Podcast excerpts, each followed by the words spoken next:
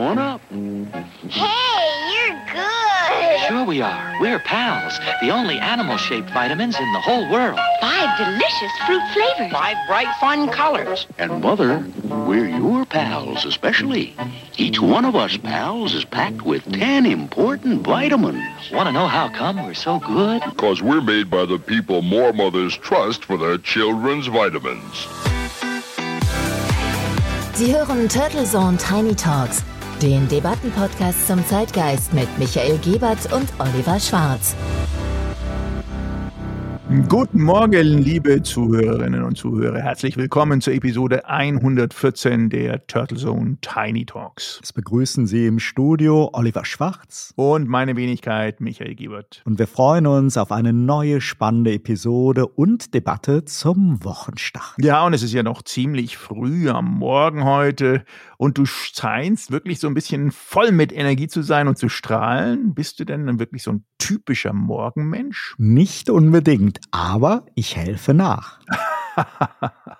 ja, ist ja nicht so, dass ich nicht weiß, dass du kein Morgenmensch bist. Wir waren ja gemeinsam auch in Dubai und sonst wo. Aber jetzt kommt wahrscheinlich die Drogenbeichte, warum du morgendlich so fit bist. Nein, keine Sorge. Ganz einfach eine große Menge frisch gepresster Orangensaft und meine Freunde, die Erdbeeren, die Himbeeren und die Kiwis. Ah, ein richtig schöner Vitaminkick am Morgen. Aber aufgepasst, der Säuregehalt muss natürlich auch immer eingepreist werden. Ja, aber bei mir wirkt das in jedem Fall belebend. Aber ob es zum Überleben reicht, das ist dann noch immer noch fraglich. Ja, das stimmt. Denn Leben ist ja nicht gleich Überleben und Überleben heißt ja noch lange nicht gut leben. Aber glaubt man den Gurus und natürlich der großen Gesundheitsindustrie, dann musst du zusätzlich zu deinem normalen Mahlzeit auch noch jede Menge an Nahrungsergänzungsmittel immer schön in dich hineinfuttern. Oh ja, hochdosiertes Vitamin C, Omega-3, Zink, OPC, L-Carnitin, Magnesium, Magnesium, Hyaluron, Vitamin D3 mit K2-Depot, Beta-Carotin, Florapur, Kurkuma, Vitamin B, Aminosäuren. Ja, ja, und liebe Hörerinnen und Hörer, das ist alles kein Spaß. Das ist jetzt nur ein kleiner Ausschnitt. Ja, dann kommt jetzt noch NNN und so weiter dazu, Quartizin. Aber Wichtig bei all den Wundermitteln, Hauptsache hochdosiert. Unbedingt. Bei den Nahrungsergänzungsmitteln gilt die alte Marketingweisheit, viel hilft viel. Denn das ist ja der Kontrasthebel zu Apothekenprodukten mit ihrer oftmals im internationalen Vergleich doch äußerst niedrigen Dosierung. Die Vitaminindustrie hat erkannt, dass man mit einer schönen Verpackung, einer guten Story, viel Kontrastmarketing und einem Vertrieb über Online-Shops, aber vor allem natürlich über Amazon, viel, viel Geld verdienen kann. Und wir, gesundheitsbewussten Kunden, haben nun die Möglichkeit, unsere Ernährungsmängel auszugleichen, unsere Abwehrkräfte gegen Krankheiten zu steigern oder Symptome zu lindern in bester Selbstmedikation und viel kreativer als über Arzt- und Apothekenbesuche. Auch der Gesundheitsmarkt ist längst ein Do-it-yourself-Markt. Ja, was natürlich auch schlau ist oder schlau sein kann, wenn es denn funktioniert. Denn wir haben zwar vielleicht ein gutes klinisches Medizinsystem oder für die fachärztliche Betreuung im Krankheitsfall, aber vorbeugende Maßnahmen und eine gesundheitliche Beratung leiden meist unter Zeit- und Kostendruck, besonders natürlich bei den gesetzlich Versicherten. Und da muss man schon wieder auf private Kosten zusatzversichert sein oder dann Expertenwissen suchen und diese Angebote bewegen sich dann oft im Luxussegment für auch Wohlhabende oder die, die sich leisten wollen und können. Und kein Wunder also, wenn wir uns im Internet schlau machen, Dr. Google quasi und uns Fitness- und Gesundheitsinformationen in Form von vielversprechenden, schön ausgestalteten Verpackungen und Pülverchen und Pillen bestellen und uns dann vorbeugend mit diesen Vitaminen vollpumpen. Da gilt ja auch, solange es nicht schadet, besteht zumindest die Chance, dass es hilft. Da scheiden sich natürlich die Geister, aber im Zweifelsfall ist einfach das Wort hochdosiert ja eher ein Kontrastmarketing-Argument im Vergleich zu den sehr niedrigen Referenzangaben aus den hiesigen Ernährungsempfehlungen. Bei Vitamin C scheidet der Körper dies ohnehin aus. Bei Vitamin D warnen Mediziner teilweise vor unüberlegter Überdosierung. Es hat sich einfach ein Parallelmarkt entwickelt, der Milliarden Umsätze macht und erkannt hat, dass immer mehr Menschen nicht erst dann in ihre Gesundheit investieren wollen, wenn sie krank sind, sondern am liebsten gar nicht erst krank werden wollen. Klingt nach einer Binsenweisheit, aber unser Medizinsystem, Michael, ist ja eher ein Versorgungssystem für Erkrankte. Und so gewinnt dann eben Dr. Internet oder Dr. Google immer mehr an Bedeutung und mit Wünschen und Hoffnungen, da ließ sich ja schon immer gutes Geld verdienen. Ja, also ich glaube, wir haben es da mit zweifacher ähm, Problematik zu tun. Auf der einen Seite wissen wir, dass die Ernährung vieler Menschen deutlich Mängel aufweist. Wir haben ja sozusagen diese große westliche, meist auch aus dem Nachkriegsamerika geprägten Essgewohnheiten doch so sehr, sehr zerworfene Essgewohnheiten, also sowas wie, dass man früh, Mittag und Abend äh, daheim oder wirklich sitzend und sich auch die Zeit nimmt, etwas zu essen, findet ja meist eben nicht mehr statt.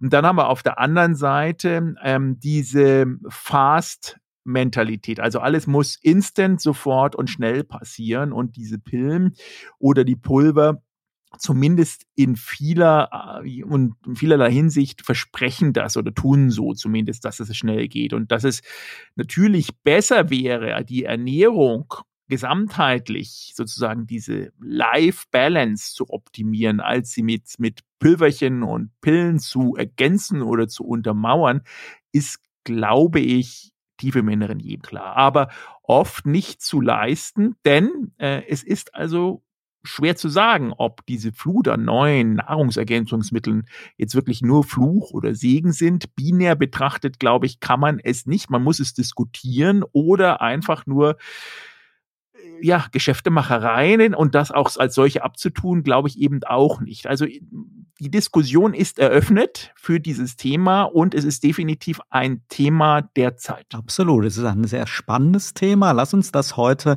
mal ein wenig vertiefen, Michael. Bleiben Sie also dran, liebe Hörerinnen und Hörer. Gleich geht's los. Dieser Podcast wird Ihnen präsentiert von Visual Communications Experts. Wir bringen Sie auf Sendung. Video, Livestreaming, Webinare und Podcasts. Ihre Experten für Audio und Video in der Unternehmenskommunikation. Weitere Informationen unter www.visual-communications-experts.com.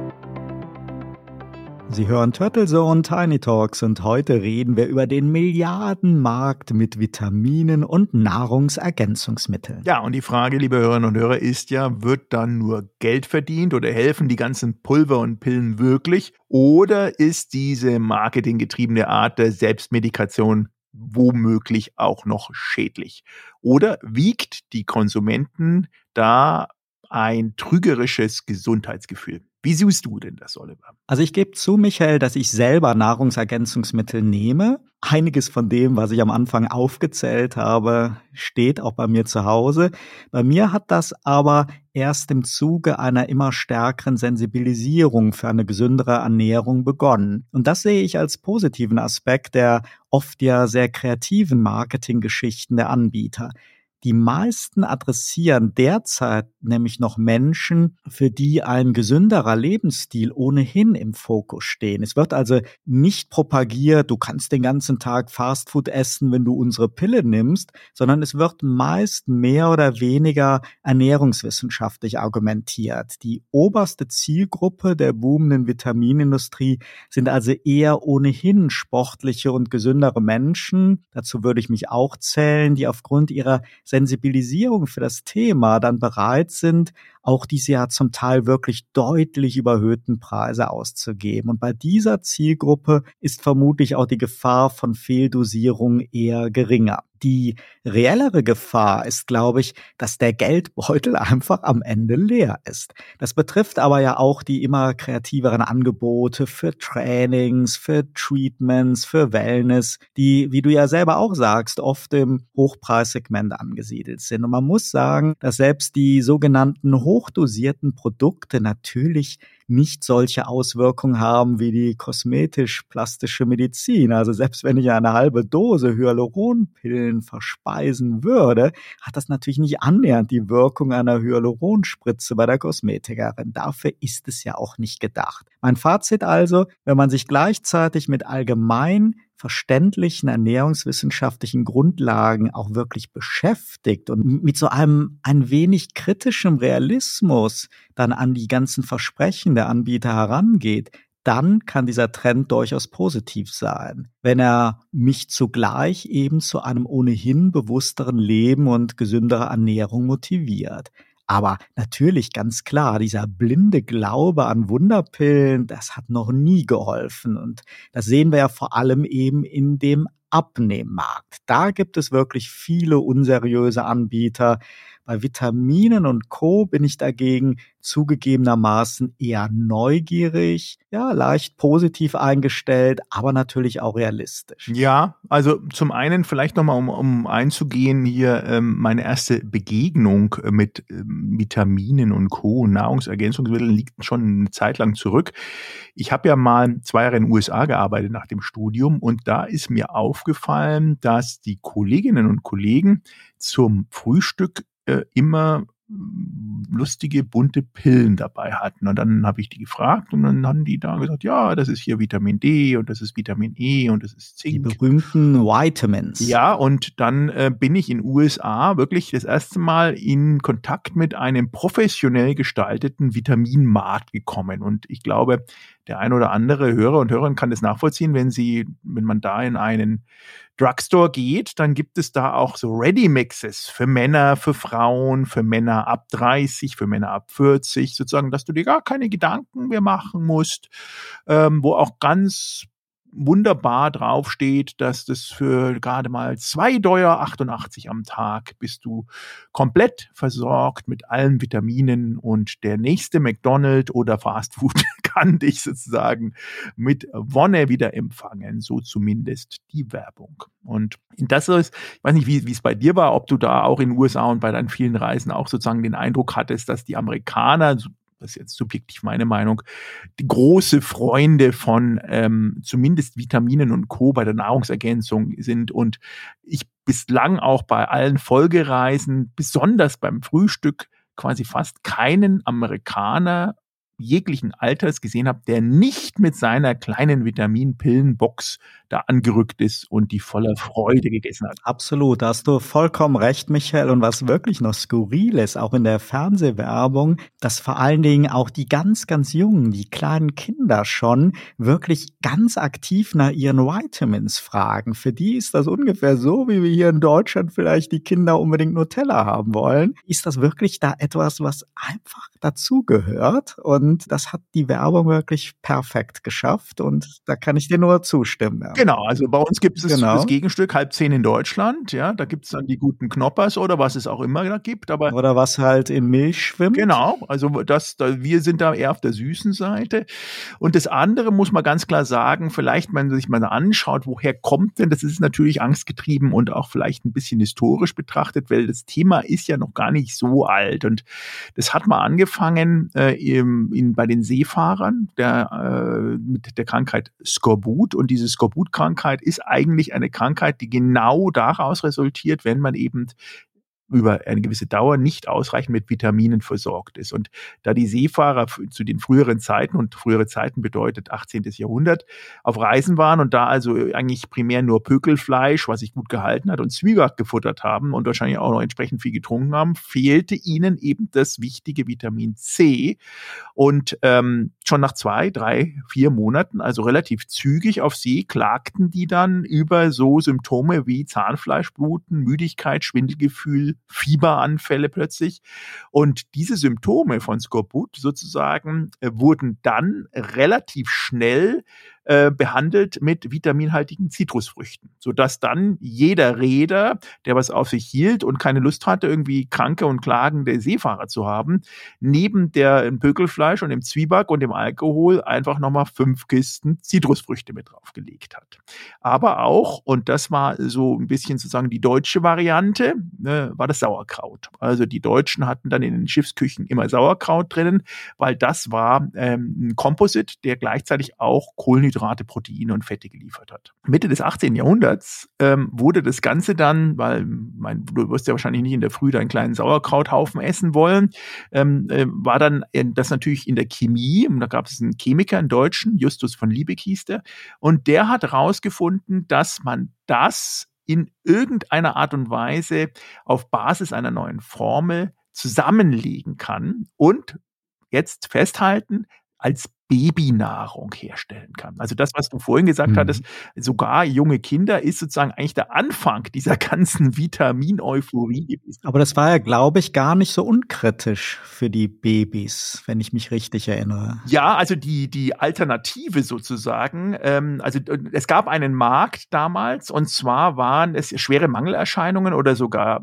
dann eben, die zum Tod geführt haben, da es eben an Mineralstoffen, Spurenelementen und Vitaminen in der Zeit gefehlt hat, in der normalen Nahrung, äh, weil äh, man muss sich ja vorstellen, es gab ja da nicht irgendwie Rewe, Edeka, Aldi und Lidl und Co., sondern das war natürlich noch eine andere äh, Nahrungsstrukturen und 20 Prozent der Neugeborenen, die eben hier mit unzureichenden Milchalternativen gefüttert wurden, starben bereits im ersten Lebensjahr. Also das ist schon relativ viel. Das war sozusagen die Indikation und ähm, dann hat sich das weiterentwickelt über einen niederländischen Arzt, der war Pathologe, Bakteriologe und Hygieniker. Ähm, und der hat äh, dann im Labor einen, sozusagen diesen Bakterien operativen Ursachen äh, nochmal geforscht und konnte insbesondere Nervenentzündungen, Ödeme und Herzerweiterungen darauf zurückführen, dass es ein Mangel an Thiamin, also Vitamin B1 war. Und daraus wurde dann wie kommt man dahin? Gesehen, aha, anscheinend gibt es gerade in dem Verfüttern von polierten Reis an Hühnern ähm, einen entsprechenden Effekt auch, der das Gleiche hervorruft. Und dann hat man daraus letztendlich ein äh, künstlich erzeugtes Vitamin B1 identifizieren können. Und äh, wie immer bei diesem Experimentieren im Frühen äh, war dann der Chemiker äh, äh, ganz angetan, ging aber dann zunächst irrtümlich davon aus, dass dieses ähm, neue Gen, ähm, Gen, was daraus kam, äh, auf aufgekochten Reis ein neurotoxisches Toxin bilden würde hat es aber nicht gemacht. Damit wurde es erstmal eingestellt und dann hat es wirklich gedauert bis in die äh, erste Hälfte des 20. Jahrhunderts, wo dann diese Synthesen aus Nährstoffen und Vitaminen ähm, industrialisiert wurden. Und ähm, wer hat es erfunden? Ja, 1933 im Labor in Zürich in der Schweiz. Ähm, wurde dann das erste Mal wirklich ähm, das Thema Vitamin D und Vitamin C in ähm, ja, künstlicher Form so weit herstellbar, industriell herstellbar auch gemacht, dass man es in Pillenform auch vermarkten konnte. Wow. Und jetzt dank Internet und dank Amazon explodiert der Markt. Die Nachfrage nimmt ständig zu. In Deutschland wurde 2020 ein Umsatz von über zweieinhalb Milliarden Euro aus Verkäufen von Vitamin- und Nahrungsergänzungsmitteln erzielt. Das entsprach einer Steigerung von mehr als vier Prozent gegenüber dem Vorjahr und seitdem geht es noch steiler bergauf, auch in Corona-Zeiten. Und ein wichtiger Faktor für das Wachstum ist definitiv ein zunehmendes Gesundheitsbewusstsein in Teilen der Bevölkerung. Und diese Zielgruppe wächst und bedient sich aus den immer variantenreicheren Angebot an ergänzenden Nährstoffen. Das bedeutet aber eben nicht automatisch, dass sich allgemein gesünder ernährt wird. Ich würde aber schon vermuten, dass ähnlich wie bei vegetarischer oder veganer Ernährung auch hier ein Trend zu verzeichnen ist. Dennoch bleibt das Problem mit Übergewicht und Bewegungsmangel im wahrsten Sinne des Wortes ein gewichtiges Problem, denn es betrifft einen signifikanten Anteil der Bevölkerung, auch viele, viele junge Menschen. Und in Europa haben wir schon vor drei Jahren dann ein Marktvolumen für Supplements von 12 Milliarden Euro überschritten und weltweit werden von Experten bis 2026 Umsätze von mehr als 180 Milliarden Dollar wow. für Nahrungsergänzungsmittel wow, ja. und Vitaminprodukte erwartet. Also wirklich ein signifikantes Geschäft und vermutlich sogar ein sehr krisensicheres Geschäft. Und in Regionen wie Europa kommt da dann noch so ein Nachfragefaktor hinzu, nämlich die alternde Bevölkerung. Denn natürlich gibt es im Alter einen erhöhten Bedarf an Vitaminen und Nährstoffen oder besser gesagt ein erhöhter Mangel, der dann mit Supplements und mit Vitaminpillen bedient werden kann. Ja, es ist natürlich ein Riesengeschäft, du hast es erwähnt. Ähm, wir haben sogar äh, Podcast-Kollegen von McKinsey, die äh, eine Studie, eine relativ aktuelle Studie, auch in Form eines Podcastes ein bisschen äh, verarbeitet haben. Den habe ich mir natürlich im Vorfeld mal angehört und was die erzählt haben, ist auch erstaunlich. Die gehen davon aus, dass die Entwicklung ähm, sich ähm, ungefähr zwischen fünf bis zehn Prozent pro Jahr nach oben bewegen wird, also im Sinne der Umsätze, die da passieren. Und dass einer der großen Treiber, du hast es erwähnt, einmal die Alterspyramide ist und Longevity-Effekte. Sprich, es gibt immer mehr Zielgruppen in den Menschen, die über 30, 40 plus sind, die einfach das Thema länger gesund alt werden als eine ganz zentrale Aufgabe sehen, die sie auch ähm, personalisiert durchführen können. Und der große Markt, den zumindest McKinsey hier sieht, sind personalisierte Vitamine der Zukunft. Sprich, es ist nicht nur ähm, ganz pragmatisch äh, B, C, D, B1 und so weiter, sondern es werden sozusagen ganz personalisierte Vitaminkontexturen geschaffen werden. Da gibt es mittlerweile auch schon zwei erwähnenswerte Startups dazu, HUM Nutrition und Wui Vitamin, die Milliarden an ähm, Venture-Geld auch bekommen haben. Und McKinsey zumindest geht davon aus, dass diese All-in-One-Pille, die dann maßgeschneidert ist, ähm, genau das Thema Alter, Körpertyp, Lebensstil ergänzend positiv beeinflussen mhm. wird. Vielleicht auch noch ganz interessant, Michael, wer sich jetzt von unseren Hörerinnen und Hörern fragt, wer überwacht eigentlich die Hersteller und Anbieter und wie sieht's mit der Produktqualität aus, der muss sich zwei wichtige Faktoren bewusst machen. In der Regel sprechen wir nicht von Medizinprodukten, sondern von Lebensmitteln. Es gilt also das Lebensmittelrecht und viele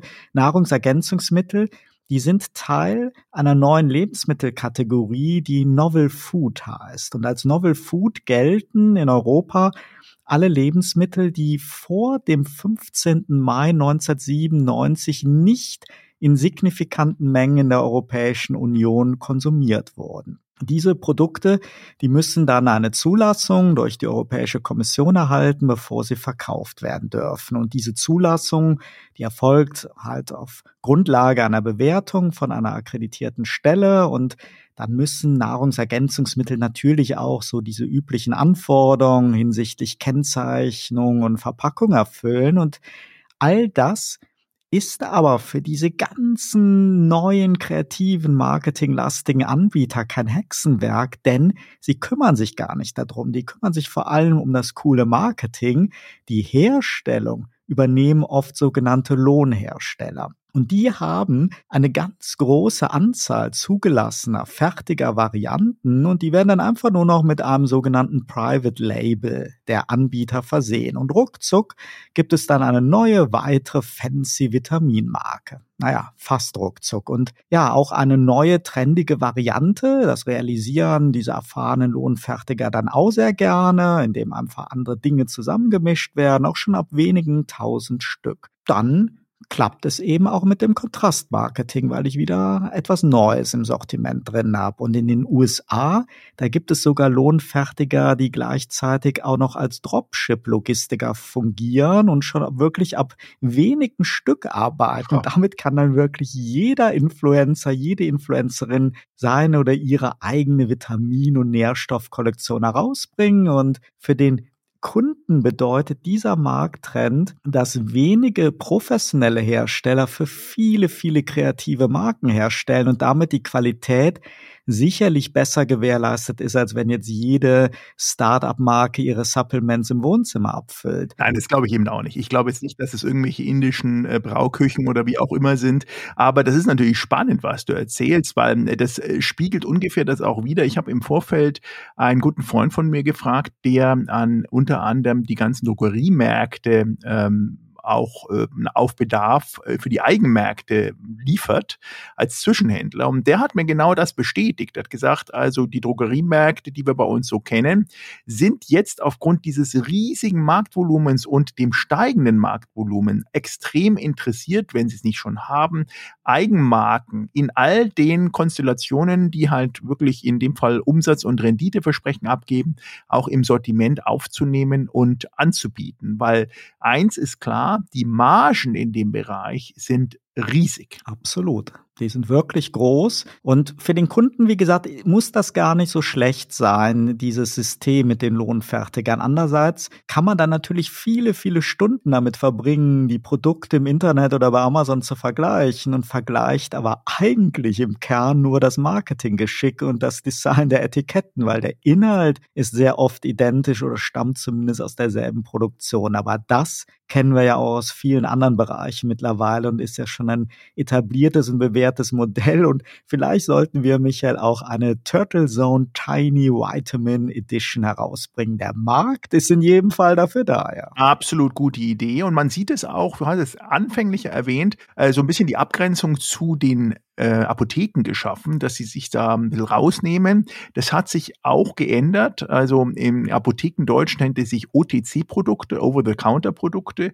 Und einer dieser Anbieter ist zum Beispiel die Marke Pure, die ganz speziell, wahrscheinlich in der gleichen Küche wie für dieses Kardashian-Mittel äh, hergestellt werden. Aber Pure hat eben sozusagen diesen Markt der Distribution über die Apotheken für sich entdeckt und okkupiert den, zwar nicht monopolistisch, aber schon fast ähm, flächendeckend in ganz Deutschland. Und die sind A, ein bisschen teurer, weil die Apotheke will ja auch was dran verdienen und bieten mittlerweile das komplette Sortiment an. Das schöne weiße Verpackung.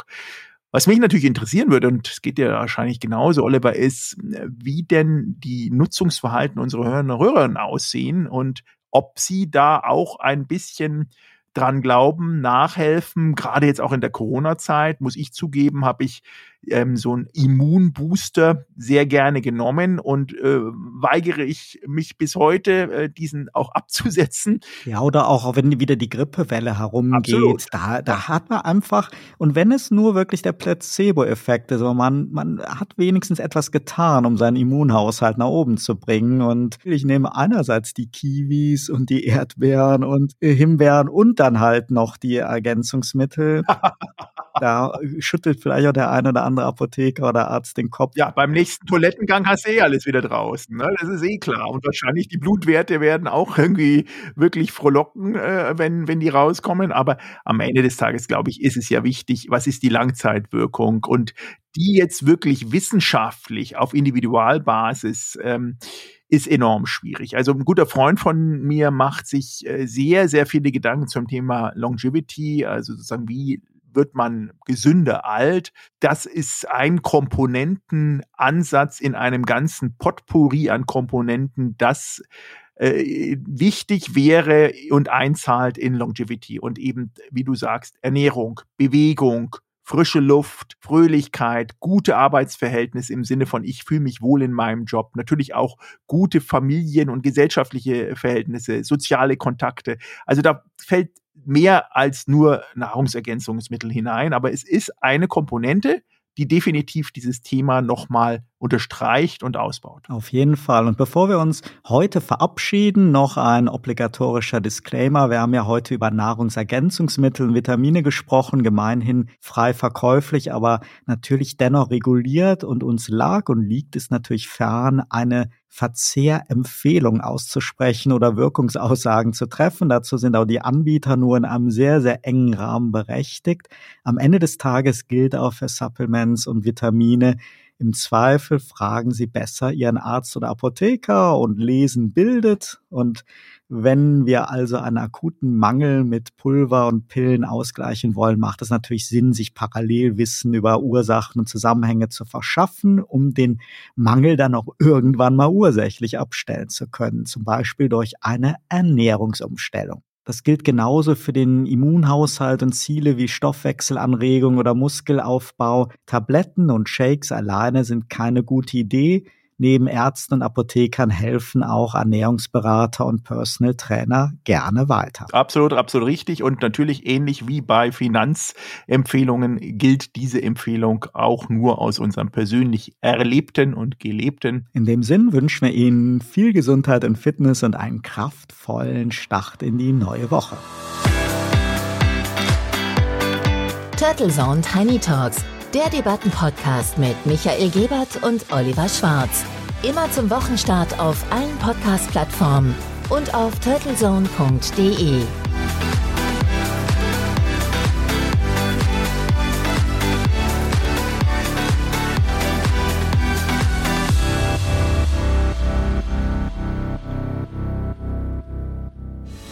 Für Werbung in diesem Podcast oder eine Sponsoring-Partnerschaft wenden Sie sich bitte an Turtle Media unter 0721 977 907 15.